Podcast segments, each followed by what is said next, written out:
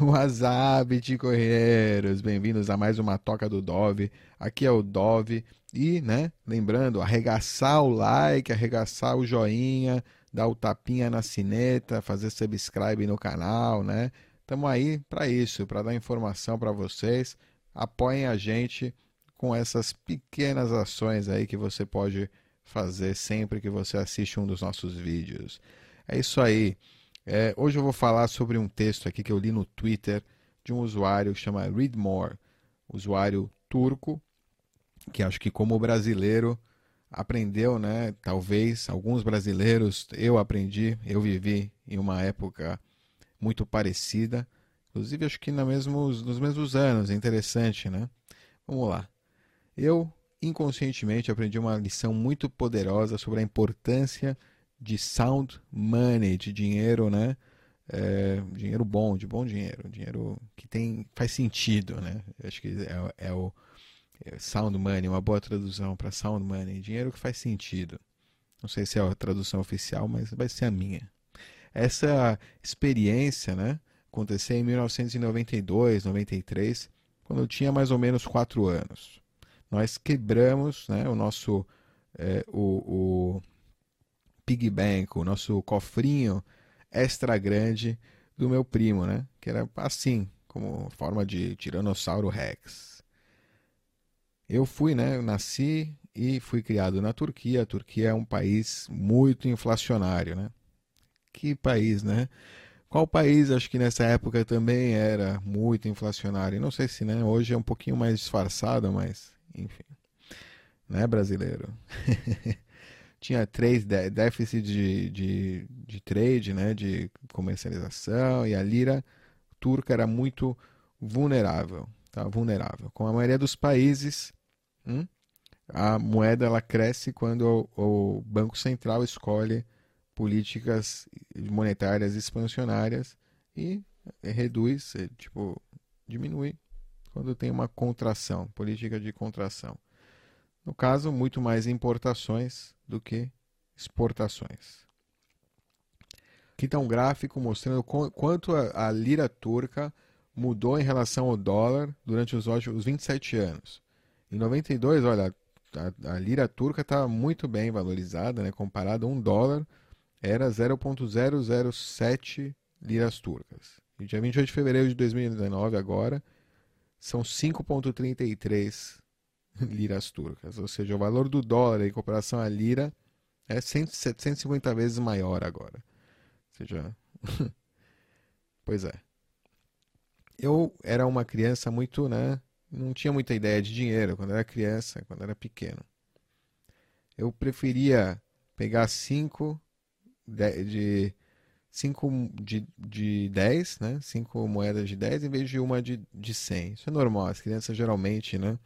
Preferem maior quantidade do que uma, seja, mais quantidade de notas, né, ou moedas do que uma nota. Elas veem mais valor no, no número realmente, no real, no palpável. Isso é normal, não é? Se você era uma criança normal, é read more. Porque 5 de uma coisa parecia mais. Ok, normal. É, não é só agricultura, não. Todo mundo tem essa mentalidade, toda criança, criança da cidade também. Quando, no ano de 1992 ou 93, ele não lembra exatamente, é, ele foi tentar, foi abrir com, com um primo dele, né, que é três anos mais velhos, é, esse cofrinho aí em forma de Tiranossauro Rex. No momento que eles abriram, eles estavam muito eufóricos, né? Nunca vi tanto dinheiro junto na vida, né? Eram todos os tipos de moedas. Ele não tinha possibilidade ainda de contar elas direitos, mas eles começaram a tipo separar elas né, em montes porque eles sabiam né, diferenciar pelo desenho. Chamaram então os pais né, e mostraram para eles quanto dinheiro eles tinham. Eles começaram a contar e aí começou a ficar estranho, né? Primeiro o pai dele falou que parte das moedas lá valiam uma coisa e algumas também não vali, já não valiam nada.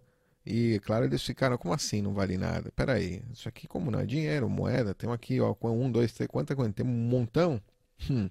Ele tentou explicar, né, que a parte que não vale nada era chamada coros, né, o dinheiro que está agora fora de circulação. Hum? E agora nós temos a lira, e a lira sim, a lira é válida. Ou seja, o que eles tinham em lira era válido. Ele, então ele tentou explicar que curos, os curos, né, ficaram tão, ficaram tão válidos, assim, de valor, cruzeiro, cruzeiro real, cruzado, né, que né, eles tinham que imprimir outro dinheiro, chamado agora então a lira, grande lira salvadora. Depois de várias de muita discussão, né? Como assim? Não vale nada? Peraí, você está me tentando passar a perna. Isso aqui é dinheiro. Pô, tá aqui, tá escrito. Como não vale? Hã? Depois de muita discussão, ele ainda não ficou com ele. O moleque não, não acreditava. Como assim? Mas isso ficou na cabeça, ficou no cérebro dele como uma das suas me primeiras memórias. Né? O moleque tinha quatro anos, essa é uma das primeiras memórias aí que ele tem até hoje, que ele lembra ainda, não tão bem, né? É, claramente. Uma, aquela euforia, né?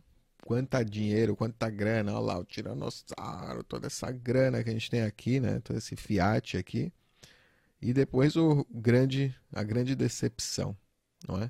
Acredito que muitos brasileiros aí, que tiveram cofrinhos, crianças que aprenderam a economizar, né, dos anos 80, 90, é, devem ter histórias parecidas, né?